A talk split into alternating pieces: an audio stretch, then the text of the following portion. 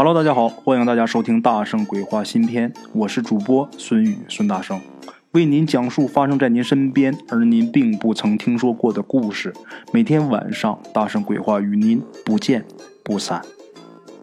OK，今天咱们故事中这位鬼友，他是七零后啊，他给我讲了很多他小时候啊，他们胡同里边好玩的事儿啊。那个时候啊。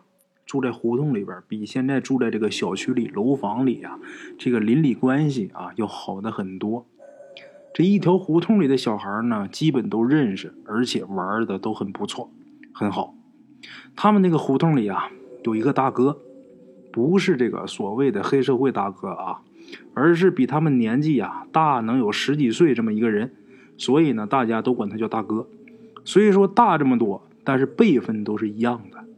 其他的小孩呢，呃，也都差不了三四岁，唯独这个大哥呀，啊，比他们大了十几岁。所以啊，这个大哥是他们所有小孩的头啊。大哥这人呢，挺有意思的啊，挺热心肠，爱帮助别人，但是也挺爱吹牛的啊。人呢，挺时尚，在当年。他大哥呢，是顶替父母啊，进这个工厂当工人啊。鬼友啊。人家已经上班了，给咱们提供故事这位啊，当时他们还在上学呢。这位大哥呀，每个月赚的钱，除了给父母的，得有一小半是花在这帮小兄弟身上的。乃至于后来结了婚啊，这大哥也经常的偷着啊跑出来跟咱们鬼友他们这些小兄弟们玩为了这个呀，大嫂啊没少跟这个大哥打架，也不是怕他出来玩就是恨呐！你说每天家务活什么都不干啊，下了班就跑出去玩去。其实啊，大嫂这人也挺好的，也挺爱给人帮忙的，热心肠，就是脾气啊有点暴啊。咱们鬼友他们呐也不管那些，该跟着大哥混呐还是跟着大哥混。人生第一次抽烟，第一次喝酒，第一次下馆子，都是啊大哥带着去的，等等等等，还有好些呀。大伙儿呢感情很深，有这么一次呢，大哥呀又带着他们去喝酒去了。这个时候大哥已经三十多岁了，儿子都八九岁了。鬼友这个时候呢还是一个高中生，另外几个跟着去的啊，有正在上中专的，也有上班的。然而除了大哥啊年纪最大，其他的啊也就都二十岁左右，都是青壮年啊，能吃能喝的。而且啊除了大哥。这些人没几个能赚钱的，即便上班赚钱，那时候还是拿死工资呢。刚进厂子啊，他们也比不了这个大哥。大哥在那干多少年了？何况啊，大哥这个人呢，爱面子，每次出去一大伙一说请他，大哥就不高兴，就跟大伙说呀：“你们没成家呢，不能叫你们花钱啊。”当然后来呀，大伙都成家以后，呃，大哥也就让他们花钱了啊。那么大哥很有钱吗？对，他是个技术能手啊，的确这工资不少。但是他们家是大嫂管账，大哥得偷着存私房钱，所以呢，得隔一段时间才能请兄弟们呢喝一回。即便如此啊，也不能大张旗鼓的下馆子，而是啊买点熟食啊，买点酒啊，跑河边啊或者小树林里边去喝去。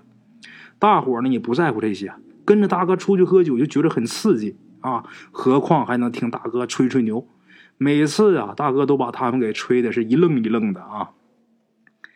河边呢是个公园，他们也不在公园里边喝，而是翻过栏杆，顺着这个堤坝啊下到水边去喝去。夏天的时候啊，还可以把这个脚放到河里边。有这么一天，那天也是啊，到那之后，大哥是大马金刀的往那一坐。然后有喝令一声啊，都给我摆上！这几个小兄弟啊，就摆熟食的，然后摆酒的，大家就开喝。这时候大哥呀，把脚放进河里边，点上一根烟啊。这时呢，一个哥们过来，拿过大哥的一块粉肠啊。大哥张开嘴，那哥们就把粉肠给填进去。那么为什么大哥不自己动手呢？第一啊，得要这个派头；第二呢，他当时是一只手夹着烟。另一只手去接酒，就在这个当口啊，大哥忽然间身子一滑，整个人都滑进河里边去了。啊，这个水边长大的都会游泳，这个大哥他这个水性尤其的好啊，所以啊，他来这么一出，大家虽然是一惊，也没太紧张。直到啊，看这个水里边足得有半分钟时间，大哥都没露头，大家这时候才有点慌了，赶紧七手八脚的把大哥给捞上来。捞上来之后，就看他的脸色不怎么好啊，也没敢呐再在这个堤坝上待着，因为这是一斜坡，赶紧先把他抬到这个公园的草坪上。大哥呢，他并没有昏过去。不过呢，这一路啊，从堤坝往草草坪抬的这路上，他没动也没说话。兄弟们呢，围着他喊了几声。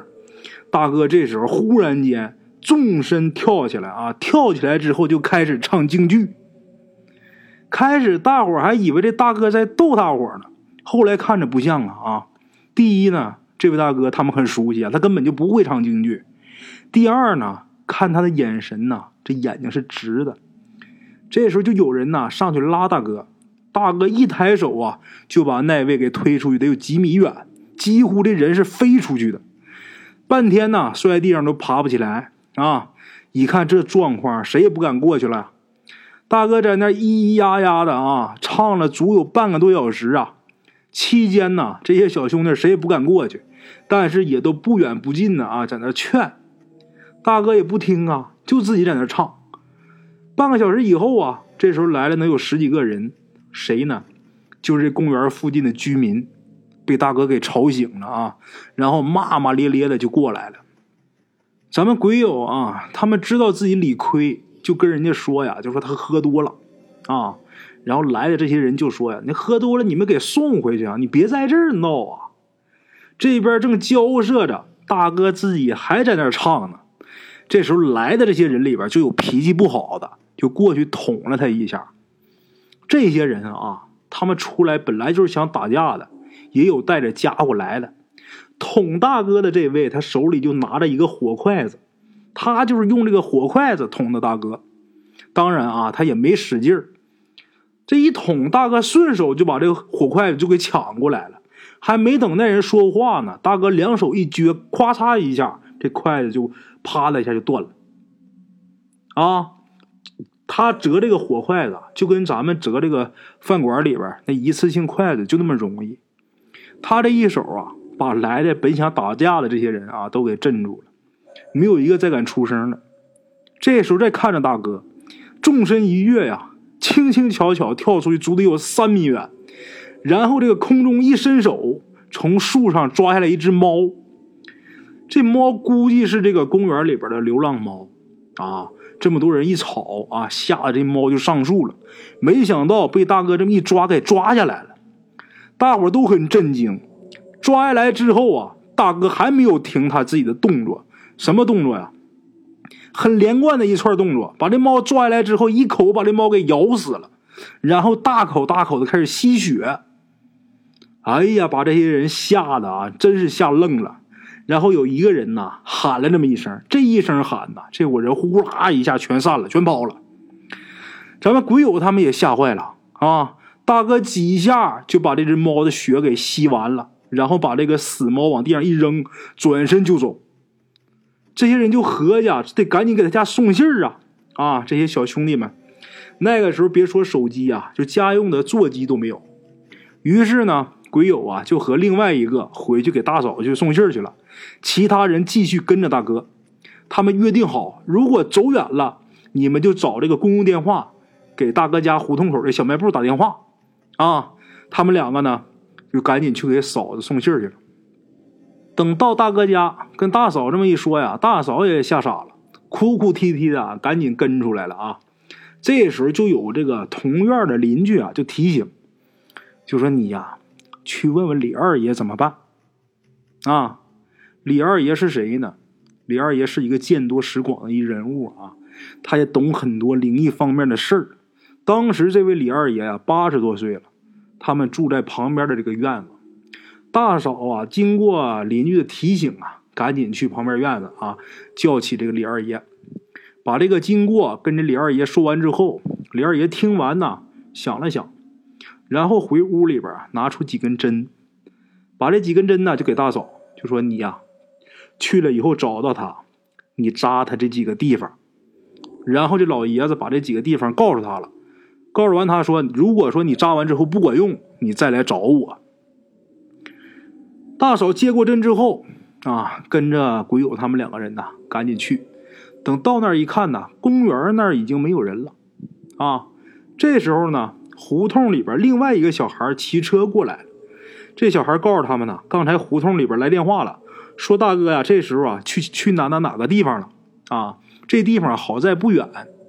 鬼友呢骑车带着大嫂又去奔那个地方又去了。等到那儿之后啊，就看见大哥站在一块石头上正唱呢啊，其余的小伙呢都在下边围着。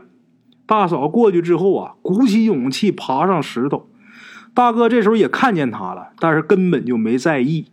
大嫂鼓鼓勇气啊，先是扎了他一针。很奇怪，这针呐，这第一针刚扎完，大哥就不唱了。虽说不唱了，但是两只眼睛直勾勾的盯着大嫂。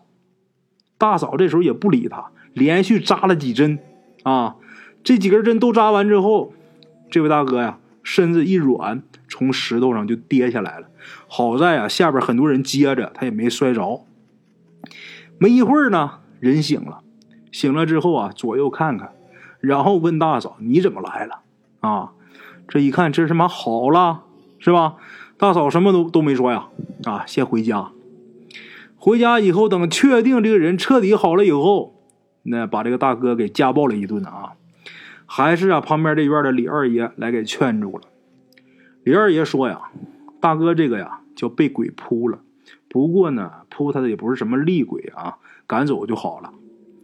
经过这个事儿，大哥一个多月啊没敢再喝酒啊。这个时候啊，有这么一句话特别适合这个大哥啊。